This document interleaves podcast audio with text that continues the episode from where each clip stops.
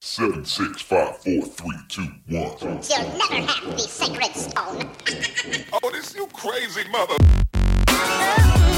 Hier ist der OMT Podcast mit brandneuem Stoff für eure Online-Marketing-Dröhnung zwischendurch. Heute mit dem OMT-Gründer Mario Jung.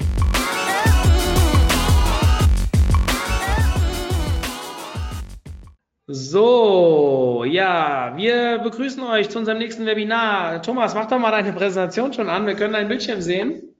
Servus, das mache ich. Eine Minute, eine Sekunde. Zack. Wir haben uns eben, ja, äh, wir sind schon ein bisschen länger hier dabei, waren mit dem Testen relativ schnell durch und wie das dann so unter Agenturgeschäftsführern ist, äh, haben wir viel diskutiert über Prozesse, über Probleme, die man in Agenturen hat passt sehr gut mit unserem Agency Day, den wir demnächst ja planen, habt ihr jetzt in den letzten Webinaren mitbekommen, ist ein Thema, was uns wirklich alle sehr brennend interessiert. Deswegen, sorry dafür, wir sind, glaube ich, auch eine Minute zu spät. Und ich freue mich trotzdem, dass ihr wieder alle dabei seid. Gerade so kurz nach der SEO kommen. Viele habe ich getroffen in Salzburg. Trotzdem heute einen neuen Anlauf zum Thema Conversion Rate Optimierung. Wir hatten ein, wie lange ist das her, Thomas? Sechs Wochen? 29.10., wenn ich mich nicht täusche. 29.10., also plus minus sechs, sieben Wochen hatten wir die Erstauflage von diesem Webinar, wo das Ganze jetzt so ein bisschen drauf aufsetzen soll, beziehungsweise ähm, noch ein paar Best Practices mitgebracht. Wir hatten einen hohen Zulauf damals, haben wir gesagt, komm, das probieren wir mal mit einer zweiten Folge. Heute sind wieder viele Leute dabei. Es freut uns natürlich zum Start der Woche, gerade montags, wo ja viele doch immer relativ viel zu tun haben. Ähm, Thomas, zu dir muss ich gar nicht mehr viel sagen, glaube ich, oder? Soll ich noch, du hast noch mal, hast du noch mal eine Folie drin wahrscheinlich? Ich habe noch mal eine Folie, eine ganz kurze, äh, aber brauchen wir vielleicht auch nicht unbedingt. Äh, und äh, das ich kann einfach mal, vierte Mal. Wenn, du mich freigibst. Ja, dritte oder vierte Mal, glaube ich, oder? Bist jetzt dabei? Jetzt sein, glaube ich. Ja, also Thomas solltet ihr mittlerweile kennen, Agentur äh, Lieb, Geschäftsführer und Gründer, ähm, Host zweier äh, OMT-Clubtreffen schon gewesen, beteiligen sich eigentlich immer, wenn ich irgendetwas habe, wo sie sich beteiligen können, sind sie auch dabei. Und dementsprechend ist es eine Partnerschaft, die uns sehr wichtig ist. Das möchte ich an der Stelle betonen. Und ja, Thomas, da schon mal vielen Dank für. Und jetzt würde ich sagen, ich halte den Mund. Ihr könnt Fragen stellen über den Chat. Wir werden es dann am Ende wieder äh, zusammen durcharbeiten, Thomas und ich. Und jetzt lassen wir Thomas, glaube ich, erstmal einfach beginnen. Die Bühne gehört dir. Viel Spaß. Super, Mario, herzlichen Dank. Ich mache mal hier mein Bild aus. Moment, das sollte jetzt der Fall sein. Jetzt seht ihr nur noch die Präsentation, richtig, Mario? Ja, richtig. Perfekt, dann lege ich mal los. Also, was gibt es Schöneres, als am Montag über Conversion Rate Optimierung zu sprechen? Natürlich ist Montag, alle haben viel zu tun, ähm, aber was ist relevanter als die Conversion Rate? Äh, äh, einer Webseite zu verbessern, ähm, vor allem wenn es um die Produktdetailseiten und den Checkout-Prozess geht, also sprich die Bereiche der Webseite, wo es wirklich spannend wird und wo sich entscheidet, ob ich Geld verdiene oder ob ich Geld verliere. Und da will ich einsteigen. Das muss ich nochmal hier klicken. Ja, zack, das funktioniert. Also Thomas, das bin ich. Ähm, lieb äh, äh, drei Gedanken dazu. Wir machen drei Dinge und das ist SEO, Paid Advertising und Conversion-Optimierung. Ähm, das machen wir für eine ganze Reihe von Kunden und jetzt soll es mal hier losgehen. Ähm, heute geht es genau um diese Shops hier. Schäfer Shop, Galeria Kaufhof, Götz, Fressnapf, Bauer, Cyberport, Konrad, AIDA. Und genau, 29.10. hat gestimmt. Da hatten wir mal Teil 1 gemacht und hatten uns die Startseiten und Übersichtsseiten von denen angeschaut. Und äh, heute soll es eben um Produktdetailseiten und die Checkout-Prozesse gehen. Ähm, äh, sehr spannend. Ähm, ihr habt gesehen äh, auf dieser Folie, das sind alles E-Commerce-Kunden. Äh, und äh, tendenziell geht es immer darum, was online zu kaufen. Äh, das, was ich euch jetzt in den nächsten 25 Minuten erzähle, 28 Minuten, äh, äh, soll euch ähm, eine ganze Menge Anregungen geben, weil sehr viele von den Dingen, die ich euch jetzt zeige, die wir hier so gefunden haben, als wir da mal durchgeschaut haben, könnt ihr auf euch übertragen. Man kann es nicht immer stumpf jede Hypothese übertragen, aber ich denke, ihr kriegt gleich eine Vorstellung davon. Deswegen zeige ich euch jetzt einfach mal hands-on eine ganze Reihe Beispiele, ich glaube es sind 30 oder so, ähm, äh, im Detail und zeige euch, was man da besser machen kann und warum. Und am Ende erkläre ich euch, wie man das auf die Straße bekommt. Ähm, und genau da steige ich jetzt mal ein. Und wir fangen an mit der Produktdetailseite. Ähm, gehen wir mal rein in den Schäfer-Shop. Hier sind wir bei, bei einer Produktdetailseite irgendwie so eine Art, was ist das hier, so ein Hubwagen oder sowas, mit dem man irgendwelche schweren Sachen von A nach B fährt. Ähm, ähm, und wenn wir uns jetzt mal diese äh, Beschreibung angucken, dann hat sie erstmal eine Schriftgröße irgendwie von 9 bis 10, irgendwie sowas in der Drehe, ähm, oder Schriftgröße 11.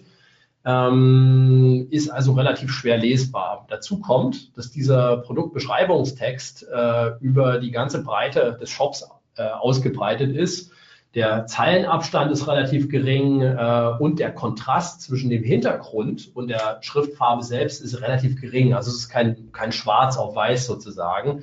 Äh, all diese Tatsachen und ich zähle jetzt nochmal dazu, dass es keine Fettung gibt, ähm, dass die Listen schlecht lesbar sind, äh, dass es keine Bilder gibt, keine Zwischenüberschriften.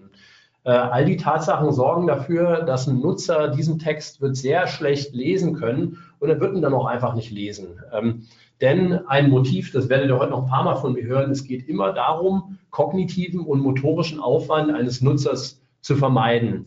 Ähm, und man spricht beim Lesen vom Text ähm, einfach nicht mehr davon, dass ein Nutzer einen ganzen Text liest. Äh, davon kann man sich verabschieden, sondern der Nutzer hat sich im Internet äh, angewöhnt, das sogenannte Skim Read Behavior an den Tag zu legen. Das bedeutet, er überfliegt lange Texte und sucht nach Highlights, nach Markierungen, nach, nach fetten Wörtern, nach Zwischenüberschriften, um so den Sinn schnell zu erahnen, weil er seine Aufgabe schnell lösen möchte. Takeaway, ähm, wenn ihr Texte habt, dann macht die lesbar und hebt wichtige Dinge, Keywörter, wichtige Aussagen, USPs optisch hervor. Das wird einfach die Lesbarkeit der Texte verbessern und äh, ist ein ganz klares Signal in vielen AB-Tests, äh, was dafür sorgt, dass mehr Dinge in Warenkorb kommen. Gucken wir mal zur AIDA. Äh, wenn man eine Suche angibt, 17.3. bis 24.3. in Afrika für eine Person. Ähm, leider konnten wir für Ihre Eingabe keine Kreuzfahrten finden. Bitte ändern Sie Ihre Eingaben. Nichts ist schlechter, äh, als wenn ich äh, am Ende einer Suche kein Ergebnis mehr bekomme. Ähm, ein System sollte den Nutzer nie in Situationen geraten lassen, aus, aus denen er nicht wieder zurückfinden kann. Und das Bessere wäre jetzt an der Stelle, äh, dass man dem Nutzer ähm, äh, konkretes Feedback gibt und äh, das mit einer Handlungsaufforderung verknüpft. Also dass man ihm zum Beispiel sagt, filtere doch mal den und den Zeitraum, dann gibt's was in Afrika. Äh, aber ihn niemals so lassen, das ist eine, äh, das ist eine sehr sichere Bank, um, einen, äh, um sich einen Bounce einzufangen. Also dementsprechend konkretes Feedback geben und das mit einer Handlungsaufforderung äh, verknüpfen. Aller äh, nicht in Afrika, sondern in Asien haben wir was. Ihr versteht, was ich meine. Ähm, das ist was Interessantes. So sieht es bei Cyberport äh, auf einer Produktdetailseite aus. Sieht man häufig ne, so eine Tabbed-Ansicht äh, auf der Produktdetailseite. Jetzt sieht man die Übersicht. Man kann blättern zur Beschreibung, Datenblatt und so weiter. Ähm, und es gibt einen ganz schönen Effekt, auf den ich nachher auch am Ende bei einem Beispiel nochmal eingehe, nämlich den Primacy Recency Effekt. Und das ist ein Positionseffekt, äh, der, der führt im Grunde genommen dazu, dass wir uns bei einer Reihe an Wörtern oder Objekten jeweils das, was früh oder spät dargestellt wird, äh, besser im Gedächtnis behalten können und dass wir das auch wichtiger finden. In anderen Worten, wir werden Übersicht und Zubehörwelt wahrscheinlicher wahrnehmen als die Punkte dazwischen. Und dann würde ich mir die Frage stellen, ob Zubehörwelt äh, wirklich der Punkt ist, äh, der eben der zweitwichtigste ist in der ganzen Reihenfolge. Höchstwahrscheinlich ist es nicht. Ähm, ergo ändert die äh, ordnet Vorteile, Menüs etc., äh, Auflistung von Informationen so an, dass die stärksten Argumente am Anfang und am Ende stehen. Gucken wir mal ein bisschen weiter. Und äh, jetzt sind wir mal bei bauer.de. Wir sind auf einer Produktdetailseite. Ähm, äh, wir wollen gerade ein Produkt in den Warenkorb legen. Da kann man jetzt hier äh, sozusagen auswählen äh, und man kann jetzt hier die äh, Euro-Größe, das ist ein Feld, aber keins, wo man tatsächlich eine Auswahl nehmen kann. Wahrscheinlich ist das so, weil man bei manchen äh, Produkten wahrscheinlich die US-Größe wird wählen können.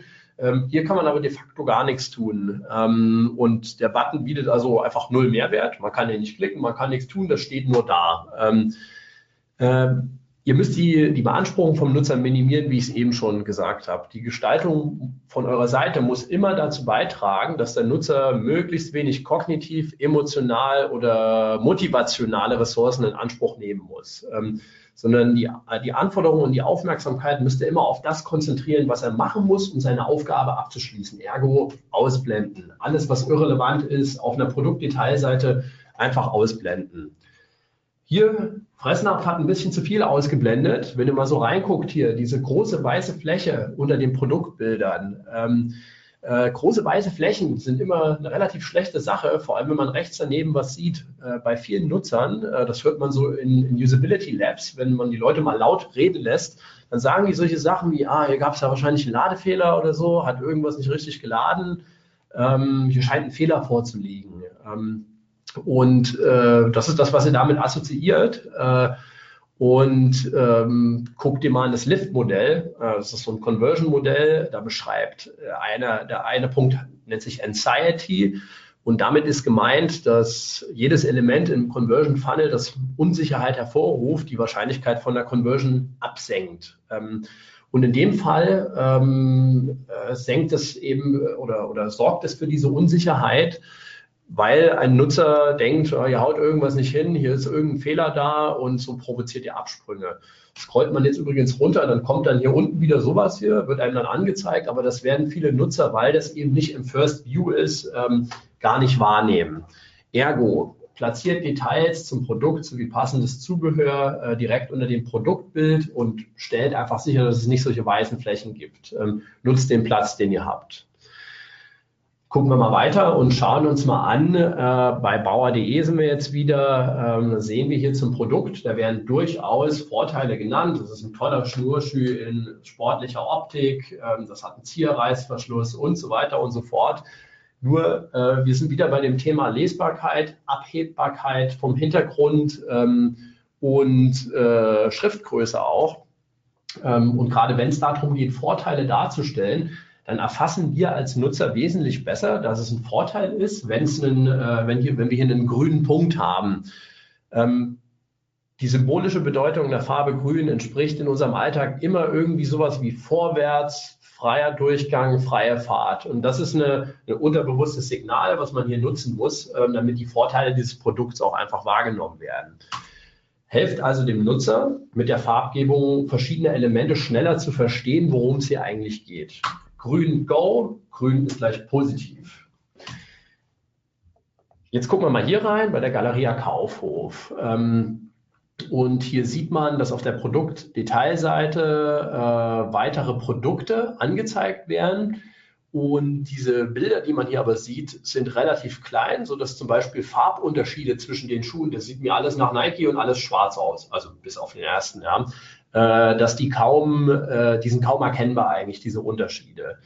Ähm, ihr müsst immer daran denken, dass wir als Menschen äh, ähm, Bilder immer wesentlich wichtiger finden als Sprache. Wir entschlüsseln ein Bild, ich weiß nicht, was die Statistik war, 5000 Mal, 10.000 Mal ähm, schneller als ein Text. Das ist einfach in uns drinne aus der Evolution. Ähm, äh, am Anfang von menschlichen Fühlen und Denken steht immer das Bild und nicht die Sprache. Und äh, der sprachliche Ausdruck ist im Gegensatz dazu verschlüsselt und wirklichkeitsfern für uns. Ähm, Ergo, wenn ihr Produkte habt und gerade wenn es Produkte sind, wo es um Aussehen gibt, geht, Mode, Schmuck, alles, ja, wo, wo das Aussehen Entscheidungskriterium ist, dann stellt das dar, damit sich der Nutzer einen Eindruck machen kann. Das ist zum Beispiel ein Test, den wir äh, sowohl auf, äh, hier in dem Fall sind es ja solche Related Products, ähm, funktioniert aber auch wunderbar auf Kategorieseiten. Bei vielen von solchen Produkten, zum Beispiel haben wir im Schmuckbereich das mal gemacht, einen AB-Test gemacht, ähm, wenn ich die Darstellung ändere von vier auf drei, dann äh, hat das zur Folge eine höhere Conversion-Rate, äh, weil einfach mehr Leute schneller das erkennen an den Produkten, was sie mögen äh, und schneller in der Lage sind, eine Entscheidung zu treffen, ob sie das jetzt dolle finden oder nicht. Also nutzt eure Fläche und stellt Produktbilder größer dar, um dem Nutzer äh, dementsprechend besseres Verständnis vom Produkt zu geben. Jetzt gucken wir mal weiter. Jetzt gehen wir mal zum Kreuzfahrten wieder, zur AIDA und schauen mal hier rein. Ähm, ihr seid jetzt hier auf, auf, nennen wir es mal Produktdetailseite, ist ja jetzt nicht so wie in einem klassischen E-Commerce-Shop, aber nennen wir es mal so. Und ihr habt jetzt hier gefiltert und jetzt sollt ihr eigentlich weitermachen. Ähm, ihr seht erstmal äh, vier äh, ziemlich ähm, sage ich mal, deutliche Signalfarben. Oben habt ihr das AIDA Aktion Orange, 100 Euro Bordguthaben auch noch Orange, Facebook Blau, Twitter äh, dieses, was ist das, Blau, Türkis oder wie das heißt. Ähm, weitere Kabinen auch noch in derselben Farbe wie Twitter, jetzt Buchen grün. Ähm, ein äh, CTA, äh, der wichtigste CTA auf dieser Seite, sollte als einziger deutlich gekennzeichnet sein, dass der Nutzer weiß, wenn er im Flow ist, was er drücken soll und was er nicht drücken soll. Hier ist es völlig unklar. Zum Beispiel kann ich rechts oben auf AIDA-Aktionen kann ich gar nicht draufklicken. Das ist nur irgendwie so eine Art Stempel sozusagen. Ähm, und äh, wenn ich möchte, äh, dass ich, äh, dass ein Nutzer irgendwas klickt, dann muss ich dementsprechend darstellen kann äh, sozusagen, ähm, also ich sollte die Farben erstmal bei allen anderen Sachen eher in den Hintergrund stellen, damit ich nur eine Farbe mit dem äh, CTA habe, die sich ganz deutlich von allen anderen abhebt. Und dann sollte ich auch dafür sorgen, ähm, dass ein Button als Button erkennbar ist. Zum Beispiel AIDA-Aktion und weitere Kabinen unterscheidet sich erstmal überhaupt nicht, ähm, kann man aber zum Beispiel sehr gut über einen, einen Schatten machen. Und äh, dementsprechend farblich einheitliche Gestaltung von CTAs und äh, Schattierung verwenden, um einfach, damit ein Nutzer versteht, das kann ich klicken, das nicht. Gehen wir mal. Na, weiter habe ich fast gesagt, es passiert gerade nichts. Na, endlich mal ein technischer Fehler hier. Äh, endlich. Ähm, ja. Also ich kann noch sehen, aber es geht nicht weiter. Na, ist dasselbe Blatt. Oh, jetzt ist das ganze Ding abgestürzt. Ja, das hatten wir schon früher ein paar Mal. Ähm, ja. Mach's nochmal an. Warte mal, es kommt gerade, der lädt gerade wieder. Sorry, aber ihr seht alle, das ist das echte Leben hier. Äh, da, da, da, da, wo waren wir hier? Wir waren doch hier. Da, da, da, ab aktueller Folie. Jetzt müssen wir das nochmal vertauschen. Was war das denn? Naja, weiter geht's. Götz. Ähm, äh, wenn ihr mal bei Götz reinguckt, dann seht ihr, dass der CTA hier auf der mobilen Variante nicht im sichtbaren Bereich ist. Ähm, muss nicht immer Sinn machen, kann aber in vielen Bereichen Sinn machen, gerade wenn ich eine Commodity verkaufe, also irgendwas, wo ich mich sehr, sehr schnell entscheide, weniger bei der Waschmaschine, ähm, äh, wo ich vergleiche, aber wo ich ein Produkt mich anhand von wenigen Kriterien entscheiden muss, ähm, kann es sehr viel Sinn machen, den, den Call to Action schon im sichtbaren Bereich in der sogenannten Thumb Zone, also da, wo der Daumen hinkommt, den dort anzuzeigen. Ähm, ist aber ein AB-Test wert, muss nicht immer zu Uplifts führen. Ähm, also dementsprechend wahrscheinlich in der Thumb Zone platzieren, aber testet das mal aus, ob das bei euch funktioniert. Checkout-Prozess. Äh, ab sofort geht es einfach um alles, was nach der Produktdetailseite kommt, also Warenkorb bis ganz hinten. Ähm, gucken wir mal bei Bauer rein. Ähm, wenn wir bei Bauer sind im Checkout, dann sehen wir ja oben die Schritte, Schritt 1, 2, 3, 4. Ähm, und was ich leider nicht machen kann hier, ich kann durch einen Klick auf Lieferung und Zahlung ähm, oder durch einen Klick auf Anmeldung, kann ich nicht in den vorherigen Schritt kommen. Ich kann nur, wenn ich links unten zurück zur Lieferanschrift äh, äh, klicke, dann komme ich nochmal zu sozusagen Schritt 3a, weil hier sehen wir gerade 3b, also die Auswählen des Lieferservices, aber ich kann nicht zur Anmeldung zurück. Ähm, und ein System sollte einen Benutzer nie in Situationen geraten lassen, aus denen er nicht wieder zurückfinden kann. Es sollte ihn nie blockieren, weil dann reagiert er nämlich mit Panik und springt vielleicht ab. Ähm, ergo ähm, erlaubt dem Nutzer hier oben in diesen Schritten, erlaubt ihm äh, die Navigation, um vor und zurück zu navigieren. Aber Jetzt kommt das Aber, und dann nehme ich mal ein anderes Beispiel außer dieser äh, Shops, die wir uns angeguckt haben. Proko-Domäne hier. Äh, wenn ich im Checkout bin, dann äh, möchte ich kein Suchfeld mehr haben. Ich möchte keine Kategorien mehr oben angezeigt bekommen haben und keine Ablenkung mehr. Er soll nur innerhalb des Prozesses navigieren können, aber nicht innerhalb der Seite. Weil so verliert man äh, unglaublich viele Leute, die dann abgelenkt werden. Dann klicken sie nochmal oben bei Baumarkt rein. Vielleicht packen sie was in den Warenkorb. Sehr viele springen aber einfach ab und werden nicht wiederkommen, äh, weil sie irgendwas ablenkt, was auch immer. Ähm, also in diesem Fall nicht so machen wie Fokodomäne, ähm, nutzt Tunneling, so nennt sich das, ähm, und vermeidet es also dem Nutzer Optionen zu geben, die zu einem Abbruch vom Checkout führen. Im Schäfer-Shop, wenn wir da mal reingucken in mobilen Checkout, äh, dann wird der Nutzer hier gequält, seine Postleitzahl und den Wohnort anzugeben. Dabei gibt es wunderschöne APIs, die man mit dem Shop verbinden kann, zum Beispiel die Google Maps API. Ähm, da gebe ich einfach nur meine Postleitzahl an, 10623 und dann schlägt er mir gleich Berlin vor. Ähm, und das funktioniert in den meisten Fällen sehr, sehr gut und es nimmt einfach wieder den, äh, den motorischen Aufwand weg. Ähm, und der motorische, motorische Aufwand beim Mobilbestellen ist enorm hoch mit der äh, Daumendrückerei. Ich weiß nicht, ob ihr alle so daumenhaft wie ich, aber ähm, äh, die Conversion-Raten äh, sprechen eigentlich immer Bände. Die Leute bestellen am Desktop, da machen sie mal gerne einen extra Aufwand, äh, ähm, aber im Mobilen kann ich es einfach, ich kann es einfacher haben, indem ich sozusagen dafür sorge, dass sowas hier äh, zum Teil automatisch ausgeführt wird. Also motorischen Aufwand minimieren. Ähm, gucken wir mal ein kleines bisschen weiter. Äh, hier sehen wir das Ganze bei bauer.de. Äh, hier muss ich den ganzen Krimskrams unten eingeben und zwar äh, sowohl mobil als auch Desktop mit der Tastatur. Das kann ich eigentlich viel, viel schöner machen mit einer Kalenderfunktion, äh, um dem Nutzer die Eingabe von Daten zu erleichtern. Das macht es einfach wesentlich einfacher als äh, äh, acht Zahlen hinzutippen.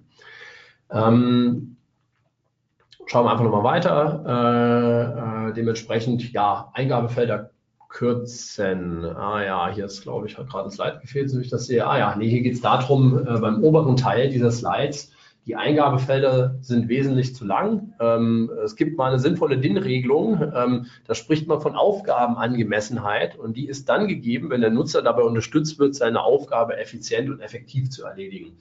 Ähm, äh, viel Blabla, aber ganz grob gesagt, Felder sind zu lang, so viel Platz brauche ich nicht. Ähm, das kann man kürzer machen und es wird es dem Nutzer einfacher machen, die Dinge auszufüllen.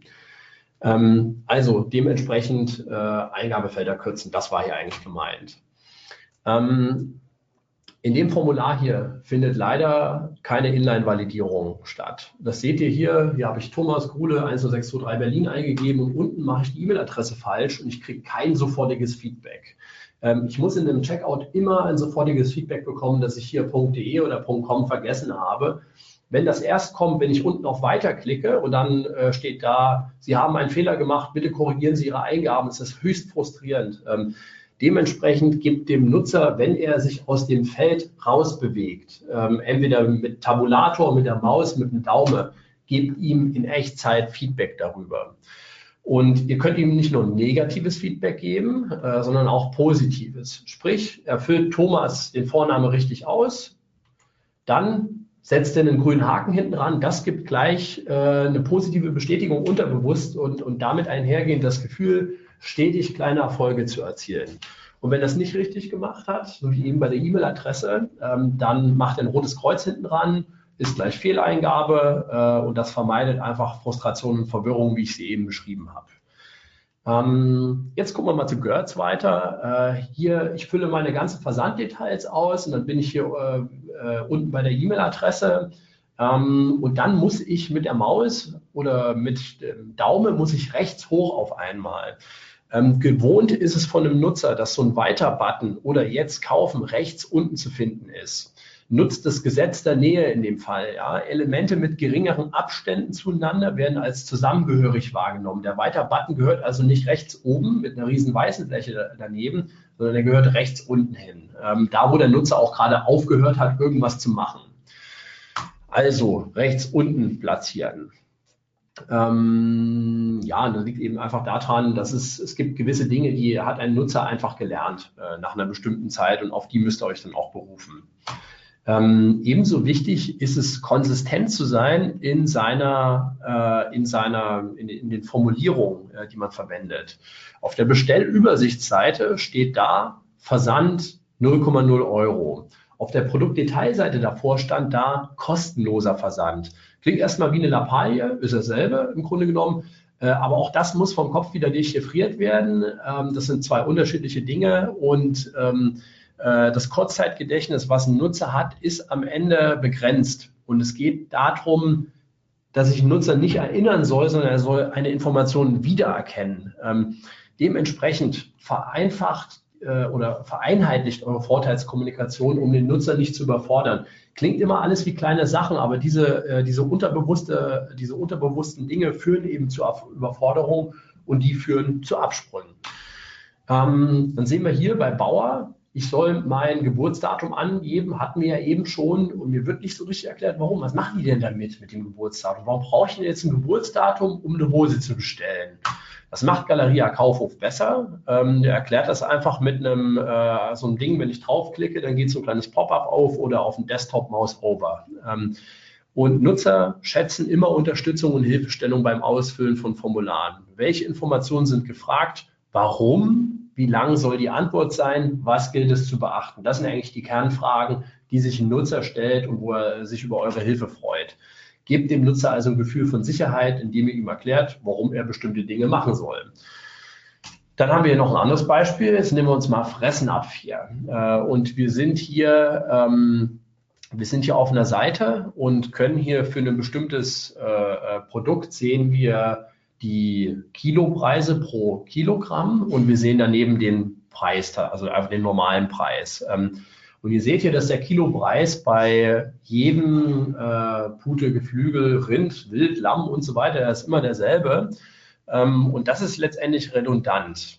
Und wenn redundante Handlungsalternativen zur Verfügung gestellt werden, die also eigentlich keine sind, dann hat das zur Folge, dass das sozusagen als eine Unstimmigkeit auffällt. Ähm, und das muss erstmal mit einem mentalen Aufwand wieder analysiert werden. Und wenn, wenn Redundanzen dann als solche erkannt werden, ähm, dann kommen bei Nutzern häufig Selbstzweifel an der eigenen Ratio auf. Und dann am Ende des Tages sagen sie, äh, ist denn das Unternehmen hier professionell, ja oder nein? Das, was ich jetzt so beschreibe, so strukturiert macht sich da keiner Gedanken drüber, aber auch das ist wieder was, das passiert unterbewusst. Ähm, wenn ihr also einen Preis habt und eine Option, die bei allen dasselbe bedeutet, dann gebt nur einen Preis für das Produkt an und lasst den Nutzer den Geschmack über, über einen Dropdown auswählen. Wenn ein Nutzer was in den Warenkorb legt, Beispiel konrad.de, ähm, dann steht hier da, Sie haben folgenden Artikel in Ihren Einkaufswagen gelegt. Äh, wenn man sowas macht, ist es wunderbar, Cheering zu benutzen äh, an der Stelle. Ähm, Cheering bedeutet, ähm, äh, dass man einen Nutzer auch während er eine Aufgabe gerade erledigt, schon, schon während er das tut und nichts anderes als eine Aufgabe ist es ja, ähm, dass man ihm eine positive Rückmeldung darüber gibt, dass er alles richtig gemacht hat. Und was man also machen kann, ist grüne Haken, Beglückwünschung und so weiter. Was man immer mal sieht, wo es gut umgesetzt ist, gute Wahl. Folgende Produkte befinden sich in Ihrem Einkaufswagen. Das ist wieder ein positives Feedback und zu einer, äh, zu einer, eine Bestätigung. Und wir haben schon in vielen AB-Tests gesehen, dass das was bringt. Ähm, und das sind die einfachsten durchzuführenden Tests, weil man einfach nur ein bisschen was am Text ändert. Brauchst du keinen großen Programmierer und nix äh, und kann, ähm, äh, kann einige Prozentpunkte auf die Makro-Conversion-Rate bringen, also auf eure große Conversion-Rate. Hier sind wir bei cyberport.de. Äh, Cyberport möchte, dass wir ein Kundenkonto anlegen und dann die Vorteile genießen was sind denn das jetzt für Vorteile? Vorteile Doppelpunkt, dann legen Sie hier bitte ein Passwort fest. Erst wenn ich den Krimskrams ausklappe, sehe ich unter der Passworteingabe, was die Vorteile sind. Jetzt sei mal erstmal gesagt, dass der erste, das persönliche Kundenkonto, das ist kein Vorteil, das ist ein Feature. Ähm, und Merkzettel und Warenkörper auf allen Geräten speichern ist einer, ersteres aber nicht. Wenn ihr Vorteile habt, ähm, dann versteckt niemals eure Vorteilskommunikation hinter irgendwelchen Dropdown-Menüs. Eure Vorteile müssen sichtbar sein. Ähm, gehen wir jetzt mal weiter und wir gucken zu Galeria Schau äh, Kaufhof rein. Ähm, hier ist im Warenkorb ähm, nicht die Option, den Warenkorb für später im Kundenkonto zu speichern. Äh, das hat man bei Galeria Kaufhof in der Merkliste drin. Und uns war aufgefallen, dass es im Warenkorb fehlt. Ja? Und äh, Nutzer diese Option zu geben, ist super, äh, ist super relevant. Wir hatten den Test erst sehr kürzlich, einen AB-Test beim sehr großen E-Commerce-Unternehmen. Ähm, da haben wir einen Save Basket Button eingebunden und das hat 7% auf Sale gebracht. Ähm, das hat bei Neuregistrierung auf Mobil 18,31 gebracht. Ähm, ich habe das so genau nochmal rausgefummelt, äh, weil ich nicht ganz genau verstanden habe, warum mir das Team das vorgeschlagen hat. Dann haben wir gesagt, ja, wir haben dann einen richtig guten Test dazu gemacht, ähm, der das einfach bewiesen hat. Warum ist es so? Weil viele Nutzer cross-device unterwegs sind. Ähm, äh, irgendwo kotzt es uns an, was auf dem mobilen Gerät zu Ende zu tippen, weil es zu anstrengend ist. Also verlangen viele Nutzer einfach die Möglichkeit, das für später zu speichern. Ähm, dann machen Sie gleich einen Account sozusagen. Ich speichere also Ihre Daten nochmal weg und, äh, äh, und Sie haben einfach die Möglichkeit, später weiterzumachen, ohne den Warenkorb wieder neu befüllen zu müssen. Also gibt den Nutzer die Möglichkeit, einen Warenkorb für einen späteren Zeitpunkt zu speichern. Ähm, ja. Also äh, hier bei äh, fressnapf.de äh, sieht man erst, wenn man äh, ein Produkt in den Warenkorb gelegt hat, äh, dass man noch 19 Euro rein oder 1 Euro und 1 Cent in dem Fall reinlegen muss, um den Mindestbestellwert zu erreichen. Dann muss ich wieder links oben Einkauf fortsetzen, mich wieder durch die Seite wursteln. Besser ist, wenn das Feedback sofort kommt, wenn der Nutzer wenn der Nutzer sozusagen das Produkt in den Warenkorb gelegt hat, entweder auf der Produktdetailseite oder in einem Overlay ähm, und nicht erst hier an dem Punkt. In vielen Fällen ist es zumindest so. Also informiert den Nutzer fortlaufend auf der Produktseite darüber, ob er mit seiner Auswahl bereits den Mindestbestellwert erreicht hat. Dann gucken wir mal weiter. Wir gucken zum Schäfer-Shop. Hier, ähm, äh, wir haben hier eine mobile Seite. Das heißt, wir haben in vielen Fällen die Kaufsituation, die man on the run nennt. Äh, das heißt, Nutzer sitzt in der U-Bahn ähm, und er muss in einer, innerhalb einer kurzen Zeit eine Entscheidung treffen. Ich kann natürlich den Warenkorb speichern, wie eben schon gesagt. Ähm, aber in der Vorteilskommunikation kann ich was machen. Kauf auf Rechnung ist erstmal sehr gut. Äh, äh, das hebt, da habe ich nämlich weniger Aufwand beim Tippen hinten und das weiß ich jetzt als Nutzer schon.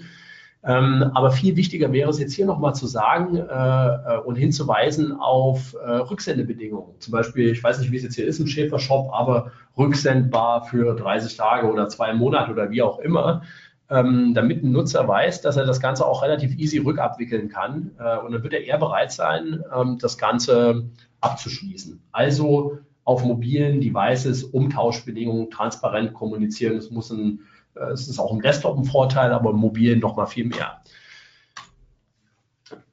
Ja, jetzt gehen wir mal dazu. Jetzt habe ich eine ganze Menge gesagt. Ich habe auch wirklich versucht, viel Inhalt hier reinzubringen. Ihr kriegt, by the way, noch die Slides, kommt gleich noch, einen, äh, kommt gleich noch ein Link dazu.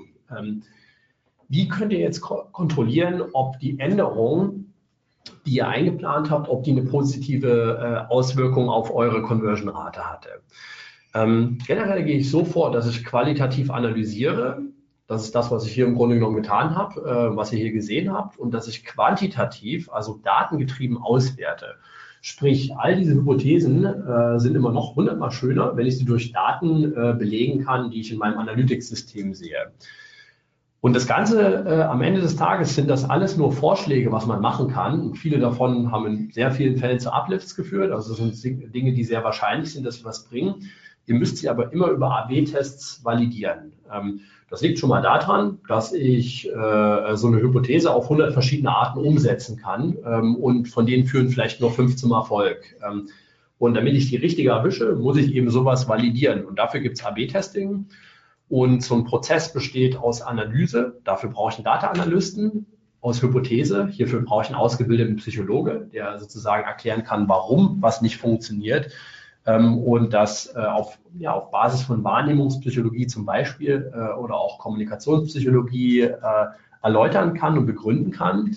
Ich brauche Leute, die mir die Variation zusammenbauen. Also das heißt, ich designe eine Variation. Manchmal wireframe ich die zuerst, dann designe ich die. Ähm, dann programmiere ich das ganze Ding ins AB-Testing-Tool rein. Ähm, ah, jetzt klingelt meine Uhr, ich bin aber auch gleich durch. Ähm, dann führe ich einen Test durch ähm, und dann werte ich ihn aus, interpretiere das Testergebnis und implementiere es und dann fange ich weiter an zu testen. Ähm, das heißt, ich implementiere den Sieger und dann mache ich weiter und verbessere so evolutionär immer weiter die Conversion-Rate. Keine Relaunches alle zwei Jahre. Äh, wenn ihr es richtig macht, macht ihr nie wieder einen Relaunch beginnt ab heute. Ähm, wie geht man dabei operativ vor? Problem identifizieren, Hypothese verfassen, immer nach dem Muster wenn, dann, weil. Und das sieht so aus, wir hatten vorhin mal den Primacy-Recency-Effekt. Wenn wir die Anordnung der Vorteilskommunikation anpassen, ihr erinnert euch, das war der Punkt, das erste Argument und das letzte wird am meisten wahrgenommen. Ähm, also, wenn wir die Anordnung der Vorteilskommunikation anpassen, dann werden die Nutzer mehr in den Warenkorb legen. Das ist das primäre Testingziel. Und eher kaufen. Das ist das sekundäre Testingziel, weil nach dem Primacy-Recency-Effekt sich Nutzer nur das erste und das letzte Argument merken. Jetzt wird das ganze Ding umgesetzt und ähm, äh, Umsetzung bedeutet hier das wichtige Argument zuerst nennen, das zweitwichtigste zuletzt. Und dann ist die Hypothese erfolgreich, dann implementiert ihr das auf eurer Seite. Und wenn sie nicht erfolgreich sind, dann geht ihr den Prozess nochmal an und ihr analysiert das Ergebnis. Äh, unsere besten Tests sind meistens Folgetests auf nicht erfolgreiche Ersttests. Die bringen die großen Uplifts. Ähm, so, und dann misst man das Ganze. Ähm, das ist jetzt mal ein anderer Test hier. Man hat mal eine Kontrollvariante, äh, eine Variante 1 und dann kann man auf die Testing-Ziele, die man hat, genau auswerten, wie viele Anmeldungen hat es mehr gebracht, wie viele Registrierungen, wie viel Sales und so weiter und so fort. Ähm, so, damit bin ich mal so grob durch. Ich freue mich auf 1000 Fragen. Ihr kriegt diese wunderschönen Slides auf GrowthUp. GrowthUp ist ein Magazin von Leap. Wir schreiben hier eine Menge zu SEO, CRO, kündigen unsere Webinare an äh, und, und, und. Ähm, das machen unsere äh, Fachteams auch. Und genau hier kriegt ihr jetzt für 24 Stunden äh, als Download diese Präsi direkt auf growthup.de. Besten Dank. Ah, es klatscht ja gar keiner. Äh, kann ja auch keiner. Hat ja keiner. Doch, doch, doch, doch, doch, doch. Ich, bin, ich habe mich auf den falschen Knopf gerade gedrückt. Also ich bin da. Ähm, ja, erstmal vielen, vielen Dank, Thomas, für die wirklich interessanten Ausführungen. Es ist immer spannend, wenn man so sieht, was für große Player eigentlich immer noch für Fehler, will ich es nicht nennen, aber doch manchmal sind es auch Fehler machen.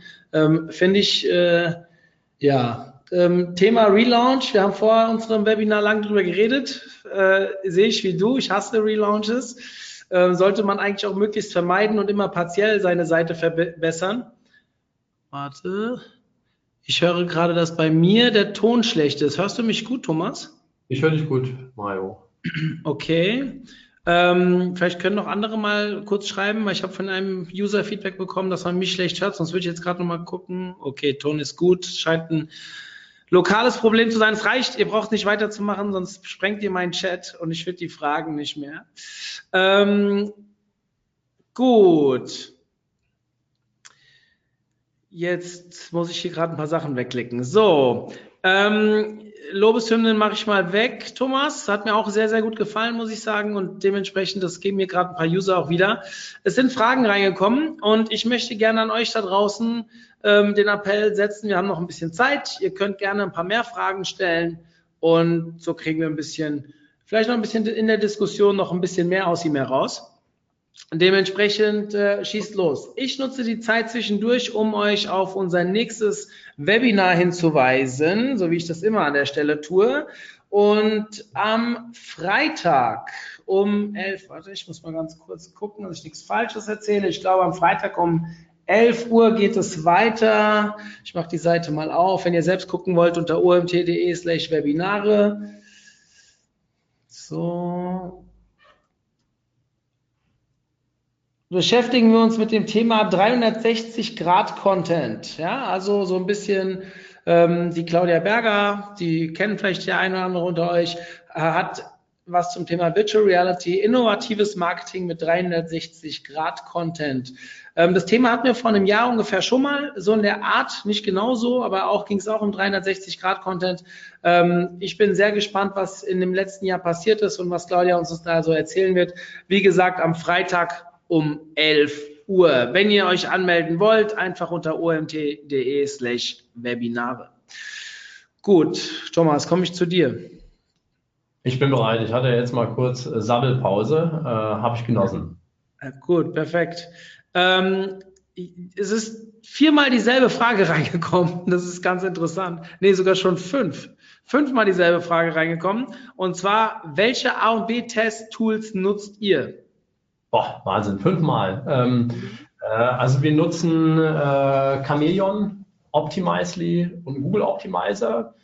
Mhm. Und oh, ich glaube, wir nutzen auch in irgendwie einem Fall noch eins, ich glaube, einen Visual Website Optimizer, den ein Kunde mitgebracht hat. Äh, generell können wir alle äh, und die ähm, für den Fall, dass es bei euch bei der Frage darum geht, was sollte ich denn für ein AB-Testing-Tool nehmen, ähm, dann äh, ich kann so sagen, dass die Tools alle mittlerweile relativ ähnliche Funktionen haben und die Basic-Funktionen, also das, was ich hier gezeigt habe in der Präsentation, kriegst du mit jedem umgesetzt, ähm, von denen, die ich gerade genannt habe. Ähm, ein Kriterium für euch sollte zum Beispiel sein, ähm, äh, es gibt zwei von den ganzen, die hosten ihre ganzen Daten in Europa. Das heißt, da geht nichts in die USA, was vielleicht bei Banken und Versicherungen häufig mal ein Problem ist. Ähm, das kann ein Kriterium sein. Da könnt ihr euch also äh, Chameleon und AB Tasty äh, nehmen. Die, sitz, die sind beide aus Frankreich. Visual Website Optimizer hostet auch mittlerweile in Holland. Das können so Kriterien sein. Wichtig ist vielleicht Folgendes. Ähm, viele Tests kann man in einem What You See is What You Get Editor machen. Ne? Erinnert euch die, an die einfachen Tests, äh, an die einfachen Textdinge. Ja, da tauscht du nur einen Text aus und fertig. Ähm, manche sind aber durchaus komplexer. Also da musst du ein bisschen HTML, CSS und JavaScript äh, mitbringen. Ähm, und die Toolhersteller, die wollen ja immer dolles What You See is What You Get verkaufen. Ähm, und ja, das kann das, aber damit kriegst du eben nicht alles umgesetzt. Also das heißt, guckt, ähm, ähm, guckt vielleicht, ähm, dass das Ganze einen guten Editor hat, wo ihr auch euren eigenen Code reinschmeißen könnt. Ähm, und dann ist vielleicht nochmal eins wichtig. Äh, ähm, das AB-Testing-Tool steht immer am Ende vom Prozess. Das habt ihr ja gesehen. Wichtig ist, eine gute quantitative Analyse äh, über einen Data-Analysten zu machen und zu verstehen, wo muss ich überhaupt was verbessern, bei welcher Zielgruppe, in welchem Segment und eine gute qualitative zu machen. Denn anders ausgedrückt, Shit in, Shit out. Ähm, eine schlechte Hypothese führt nicht zu Uplifts in der Regel und dann, dann ärgert man sich. Ähm, und äh, das, das, den Button orange zu färben, bringt in der Regel nun mal den Uplift nicht, ähm, sondern es sind meistens andere Konzepte. Das heißt, ihr müsst euch einfach mit Themen wie, wie Psychologie, müsst ihr euch auseinandersetzen, um auch eine richtige äh, Hypothese zu bringen, wenn ihr, wenn ihr früh anfangt. Und wenn ihr da ein Gefühl für habt und da drin seid, dann entscheidet euch für ein AB-Testing-Tool, aber ihr braucht eben die guten Hypothesen. Ähm, Sonst macht die Umsetzung am Ende keinen Spaß, wenn die Erfolge ausbleiben. Mhm. Ähm, gibt es irgendein Buch in dem Bereich, das du empfehlen würdest? Oder also, einen Blog, einen, dem man, dem man unbedingt folgen sollte, der irgendwie hm. viel kommuniziert? Ähm, es gibt eine Reihe ganz toller Bücher, ähm, die ich empfehlen würde. Zum Beispiel äh, wirklich gut ist uh, You Should Test It gibt es gerade eine überarbeitete Ausgabe, ist gerade rausgekommen und das ist eigentlich die Grundbibel, die, die besagt eigentlich, man soll alles testen und nichts selbst ändern. Es gibt sehr viele Beispiele, um in dieses Mindset mal reinzukommen. Äh, das ist ein ganz tolles Buch. Ähm, und dann gibt es also gibt diverse andere nochmal, äh, die, man, die man nutzen kann. Aber äh, interessant ist zum Beispiel auch, äh, also man muss ja erstmal diese Arbeitsweise, die Conversion-Arbeitsweise verstehen. Dafür ist You Should Test That gut. Und dann muss man sich anlesen, äh, wie, wie finde ich denn raus, was die richtigen Daten sind in meinem Analytics-System? Wie segmentiere ich denn? Wie finde ich raus, wie die Performance in meiner, bei Frauen auf Mobilgeräten ist? Ja, dieses Wissen muss man haben, sich anlesen. Dafür reicht ein gutes Analytics-Buch.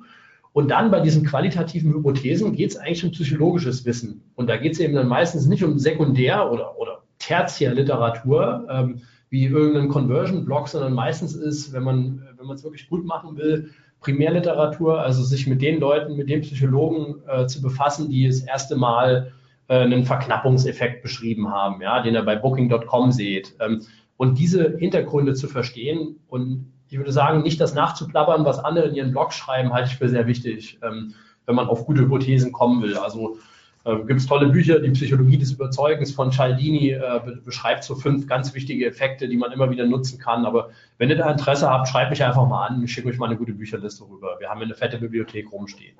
Ja, das ist spannend. Ich habe hier zeitgleich mal versucht, das Buch, was du als erstes genannt hast, das ist irgendwie von Ogilvy, wenn ich das richtig sehe. Ja. Ähm, you should test that. Ähm, das habe ich auf Deutsch Amazon noch nicht gefunden, sonst hätte ich euch direkt mal den Link durchgejagt. Ich werde immer auf die amerikanische Seite umgeleitet. Ähm, aber das ging jetzt, auf die, ging jetzt auf die Schnelle. Wahrscheinlich gibt es das schon irgendwo zu kriegen und ich suche das mal raus und schicke das vielleicht im nächsten Newsletter mal mit. Ähm, Finde ich sehr spannend.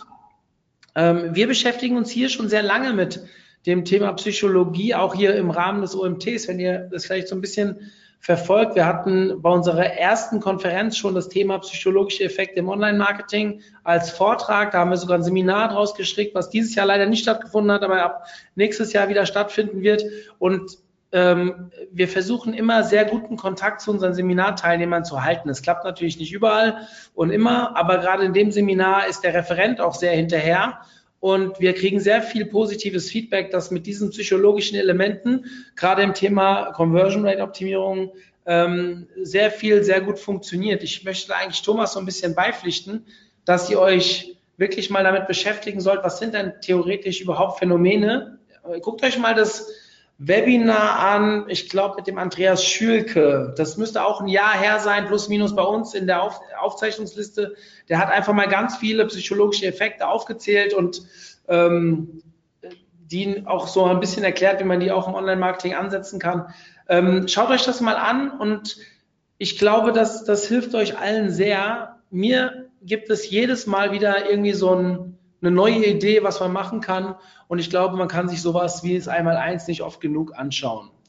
Ähm, Thomas, was denkst du realistisch? B2C-Shop, E-Commerce, ähm, sagen wir Schäfer-Shop. Nee, ist ja gar kein B2B, B2C-Shop, das ist ja ein B2B-Shop mehr oder weniger. Ähm, lass mal Salando. Was ist bei einem Shop, der sich noch nie um das Thema Conversion Rate Optimierung beschäftigt hat, so eine, was denkst du in der Priorisierung, Traffic-Beschaffung, Conversion Rate Optimierung, ähm, was ist möglich, beziehungsweise was sollte man, wie viel Zeit sollte man seiner Zeit, wie viel Prozent seiner Zeit sollte man da rein investieren aus deiner Erfahrung?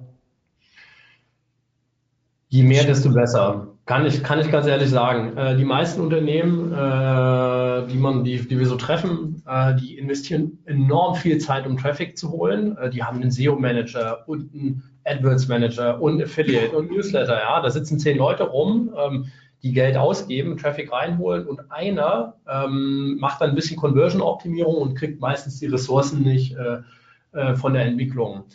Ähm, ich würde, wenn, wenn wenn ich meine eigene E-Commerce-Firma hätte, ich würde unfassbar viel Zeit reinstecken. Ähm, wir haben eins, zwei Kunden, die haben das auch richtig begriffen, was das für eine, äh, was das für eine Auswirkung hatte. Wir haben ein paar mehr, ähm, aber wir haben manche, die haben wirklich alle ihre Prozesse, wie gesagt, stellen die äh, ähm, nach Conversion-Optimierung. Das heißt, alles, was verändert wird, muss validiert werden, ob es mehr Conversion bringt oder weniger. Ähm, und das sind die, die am erfolgreichsten fahren. Ich habe euch hier einen Haufen Beispiele gezeigt. Wir haben mindestens bei einer Handvoll von Beispielen haben wir getestet äh, bei Kunden und das hat eine Verbesserung von 10% auf die Makro-CR gebracht oder 5 bis 10. Und je nachdem, wie viel er jetzt macht im Jahr, ja, sind es einfach mal 5, 5 bis 10 Prozent mehr Umsatz. Und äh, äh, das heißt, ich würde, ich würde sowas von viel Energie darauf verwenden, ähm, wenn ich vor allem, wenn ich Traffic habe äh, und ausreichend genügend Traffic habe, um testen zu können. Und ausreichend Traffic bedeutet, sagen wir mal, 1000, anderthalb Conversions pro Monat. Ähm, dann würde ich äh, äh, richtig Gummi geben, Ressourcen reintun ähm, und eben genau diese, diese Denkweise, you should test that, ähm, die in diesem Buch beschrieben wird, die würde ich implementieren in meinem Unternehmen. Ähm, nicht nur von einem einzelnen Conversion-Optimierer, sondern vom Techniker, vom Designer, äh, vom Online-Marketer. Ähm, alle sollten so arbeiten und das hat ähm, einen enormen Vorteil, weil wenn man mal so guckt, ähm, was die Leute in den USA machen, ja, bei vielen äh, E-Commerce-Unternehmen, da sitzen 20, 30 Leute und machen Conversion-Optimierung in den USA. Da fallen mir in, in Deutschland fallen mir irgendwie drei ein, maximal eine Handvoll, bei denen irgendwie mehr als fünf Leute sitzen. Das war's. Der Rest macht's nicht. Und da wird ein, ein Potenzial liegen lassen, das ist unglaublich. Äh, also von daher äh, Feuer auf das Thema. Es bringt wirklich bare Kohle. Ja, ich kann da eine kleine Anekdote erzählen. Ich war im April, durfte ich ja für was war das, SEMrush einen, einen Vortrag in, in, auf der Messe in Madrid halten. Und dort war auch eine Mitarbeiterin von Amazon Spanien. Und die hat uns mal so ein bisschen erzählt, wie das in den USA läuft und so weiter und hatte gemeint, ich konnte es gar nicht glauben, ähm, dass es keinen offiziellen SEO gibt bei Amazon. Sondern klar, es gibt Performance-Optimierer, es gibt äh, alles schon da, aber keinen, der so diesen Titel SEO hat, weil bei denen wirklich alles nur auf Conversion getrimmt ist. Also die versuchen alles im Thema UX und ähm, mit Conversions zu, zu testen und zu machen. Und die wissen einfach, je besser der Kunde sich, je zufriedener der Kunde sich auf der Webseite bewegt, desto besser werden normalerweise auch die Rankings. Natürlich haben die mit ihrem Affiliate-System und mit, mit äh, der Tatsache, dass ja die anderen Leute die Produkte online stellen und auf Basis ihrer Produktoptimierung dann natürlich auch besser bei Amazon dastehen, dass das automatisch auch einzahlt auf die Suchmaschinenoptimierung dieser Plattform. Da sind die natürlich in der Luxussituation, aber es gibt niemanden, ihr habt noch nie einen eine Kategorie, glaube ich, gesehen, oder ich zumindest noch nicht bei Amazon, wo ein riesen Kategorietext drauf ist. Das gibt es nicht. Da können wir ja sowieso drüber streiten. Äh, Habe ich gesehen, Mario. Äh, gibt es mittlerweile einige Seiten. Ja. Äh, äh, machen, sie, machen sie teilweise jetzt in Kategorien drin. Okay, das ist mir noch nicht aufgefallen. Ist schön zu hören, ähm, weil man halt schon merkt, diese Seite ist ja, äh, sag ich mal, userzentriert wie keine andere. Das kann man ja, glaube ich, so sagen, oder? Also deswegen haben die ja so brutale Conversion Rates und so weiter. Und jeder, der schon mal ein Affiliate-System mit Amazon aufgesetzt hat, der weiß, wie viel besser diese Plattform konvertiert gegenüber anderen. Also ähm, lange Rede, kurzer Sinn. Ich bin da so ein bisschen bei Thomas, dass das Thema Conversion-Optimierung ist einfach viel größer, als viele denken. Ich glaube auch, dass wir hier, gerade obwohl wir so ein datengetriebenes Land sind, also ich meine, man muss ja sagen, die großen SEO-Tools und so weiter, haben sie in den USA auch, aber hier in Europa nutzen sie außer SEMrush, vor allem Systrix oder wie sie alle heißen. Ähm, ich weiß nicht, ich glaube, Optimizely ist so beim, beim Conversion-Optimierung eigentlich so das meistgenutzte oder siehst du das anders? Ich glaube, es ist Optimizely. Ähm, mal gucken, wie lange noch. Ähm, das wird sich so zeigen, weil sie kriegen ja mittlerweile gute Konkurrenz ne, mit den Franzosen AB Tasty und Chameleon. Ähm, mhm. Und da ist mehr Druck drin, äh, aber derzeit sind sie schon noch Marktführer. Ja, also ich glaube, dass wir da, äh, bin ich bei Thomas, viel mehr Zeit rein investieren sollten. Und gerade was eure SEO-Zahlen eingeht, weil ja viele, wir kriegen ja von vielen das Feedback, beziehungsweise auch Kunden, die wir neu übernehmen, wo ja äh, äh SEO eigentlich meistens der größte Treiber ist. Also Google SEO, das der meist der größte Treiber ist. Und das wird auch sehr positiv davon beeinflusst, wenn ihr die Conversion erhöht. Ich meine, dieses Thema Nutzerdaten, wie sich auf Rankings einspiel, äh, einzahlen und so weiter, ist ja ein großes Thema. Ähm, wird auch demnächst hier wieder in einem Webinar gespielt, weil es immer mehr diskutiert wird. Gibt es ja ein paar Leute mit unterschiedlichen Meinungen, die, die vielleicht so ein bisschen in der SEO-Bubble von euch unterwegs sind, die kennen die Pappenheimer, die darüber diskutieren die ganze Zeit, auch schon seit Monaten. Und dementsprechend, ähm, ich glaube, ohne Conversion-Optimierung oder mit Conversion-Optimierung schlägt man halt viele Themen. Also Conversion-Optimierung geht ja auch nicht nur auf die Webseite. Das ist ja auch die Conversion, die Optimierung eurer SEA-Kampagnen oder die Optimierung, äh, redet doch nur mal von den Impressionen auf Google. Also sprich, verändert mal eure Meta-Descriptions, tut mal eure CTR verbessern. Ist ja auch eine Art von Conversion-Optimierung. Oder sehe ich das falsch? Nö, das ist genau die am Anfang vom Funnel. Das ist ja der erste Kontaktpunkt, den ich habe. Äh, wenn ich eingebe, was weiß ich, Hose kaufen, ähm, dann will ich ein Snippet angezeigt bekommen in der Suchmaschine, sei es ein AdWords-Snippet oder ein Organic-Snippet, ähm, was genau diese Suchintention, die der Nutzer hat oder die Intention, die sich hinter dem Keyword verbirgt, was genau die aufgreift. Und genau da fängt es an. Äh, das heißt Message Match, das Durchziehen ähm, von, ähm, ähm, ja, von, einer, von einer Message von der Suchanfrage über das Snippet, über die ganze Webseite. Also ja, das beginnt genau da. Hm. Online. Also ich, ich habe ähm, letztes Jahr auf der, ich war jetzt letzte Woche auf der SEOCom, vor einem Jahr auf der SEOCom hat der Sebastian Erlofer, den hoffentlich jeder von euch kennt, zumindest die, die mit SEO zu tun haben, ähm, einen fantastischen Vortrag gehalten zu dem Thema Snippet-Optimierung beziehungsweise ähm, ja, so Meta-Descriptions zu verändern und so weiter, dann denkt, das ist so ein Basic-Thema, aber man sieht wirklich bei der Hälfte der Webseiten, dass es einfach nicht gemacht wird. Ich glaube sogar mehr als die Hälfte der Webseiten und einfach nicht gut gemacht wird. Und einfach, ihr müsst nur mal in die Search-Konsole gehen und dann seht ihr irgendein Keyword, was tausende von Impressions hat, aber nur zwei Klicks dann denke ich mir, ja, dann heißt ja, das steht auf Seite 2. Dann sage ich, ja, warte mal, wenn es auf Seite 2 schon 1000 Impressions hat, wie viel hat es denn dann auf Seite 1? Und das ist total scheißegal, ob es auf Seite 1, 2, 3 oder 4 steht. Wenn die Impressions da sind, dann muss ich die Conversion nach oben kriegen können. Und damit sich zu beschäftigen, die Click-Through-Rate ist ein, ist ein wichtiger Ranking-Faktor. Wenn ihr da, das merkt ihr ja daran, ihr könnt euch vielleicht dran erinnern, wir haben letztes Jahr im OMT-Club eine Umfrage gemacht für den OMT wir wollten das mal ausprobieren. Ähm, gebt mal das und das bei Google ein, klickt bitte drauf auf Seite 3 auf unseren Treffer und bewegt euch ein bisschen auf der Plattform. Es hat vier Stunden gedauert und wir waren auf Platz 5. Ja, wir sind natürlich auch genauso weit wieder abgefallen, als das wieder vorbei war. Aber daran seht ihr, was für einen Effekt die Click-Through-Rate hat. Und was bringt mir das? Immer den doppelten Traffic zu, also ich krieg, nee, anders. Ähm, die meisten Bemühungen, gerade bei uns SEOs jetzt hier, ist häufig bessere Rankings, mehr Rankings, weiter oben stehen und so weiter. Warum? Es bedeutet, es gibt mehr Traffic. So, aber 0,5 Prozent von so und so viel Traffic ist auch, wenn der Traffic doppelt so viel ist, immer noch 0,5 Prozent davon. Und wenn ich dann ein oder zwei Prozent davon kriegen würde, habe ich doch einen viel größeren Hebel, als wenn ich mich immer nur, und es ist viel anstrengender, als so ein paar Meta-Descriptions zu ändern. Ja, also nehmt das mal vielleicht mit für euch. Die Diskussion haben wir, glaube ich, letzte Woche schon mal bei der Keyword Research beim Webinar geführt, wie wichtig diese Basics doch sind. Also Keyword-Analyse, Keyword Research ist genauso basic, wie es eigentlich die Meta-Description-Bearbeitung sein sollte, aber es macht keiner. Und gerade im Thema Conversion-Optimierung meiner Meinung nach auch einer der ersten und vor allem auch ein sehr wichtiger Hebel, den ihr gleich am Anfang ohne große Hilfe von außen, also dafür braucht ihr auch keine Agentur oder sonst was. Schaut euch mal ein paar Artikel an, wie das andere gemacht haben. Da gibt es ohne Ende Stoff im Netz und dann fangt an. Und wenn ihr dann merkt, das hilft und ihr wisst nicht weiter, dann könnt ihr immer noch eine Agentur beauftragen. Hey, guck mal, das funktioniert, mach mal bitte, mach mal mehr für mich davon, ja, bevor ihr das vielleicht irgendwann dann auch in-house aufbaut. Gut, genug geredet. Thomas, es sind keine weiteren Fragen reingekommen. Ich glaube aber, wir hatten eine interessante Diskussion. Jawohl. Ähm, holt euch die Folien, ja, hier auf growthup.de sind die Folien, wenn ihr sie nicht findet, was ich nicht vorstellen kann, weil ich denke, bei denen ist alles Conversion optimiert, ähm, mhm. dann kommt ihr zu mir und ich versuche euch die Folien dann, ähm, genau. Wie zum Beispiel das, äh, ihr seht den Urgency-Button, äh, das, das war der letzte Conversion-Tipp immer noch. Äh, wenn wir verknappen über Zeit, ähm, dann werden wir dafür sorgen, dass relativ viele Leute das innerhalb der nächsten 24 Stunden runterladen werden. Genau, super. Thomas, vielen, vielen Dank.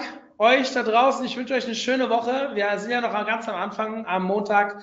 Wir sehen uns am Freitag hoffentlich alle nochmal. Äh, spannendes Thema, wird sicherlich nicht jeden interessieren, weil 360-Grad-Content sicherlich auch nicht ganz so einfach ist zu produzieren. Oder vielleicht erfahren wir, wie einfach es ist. Ich bin gespannt. Ähm, für die, die dabei sind und äh, ja, für die, die nicht dabei sind, jetzt schon eine schöne Restwoche. Ähm, wir, ja, bleibt am Ball. Wir haben noch viel dieses Jahr. Super. Mario, ich danke dir ganz herzlich und euch allen da draußen. Servus, viel Spaß beim Umsetzen. In diesem Sinne, bis dann. Ciao, ciao. Ciao.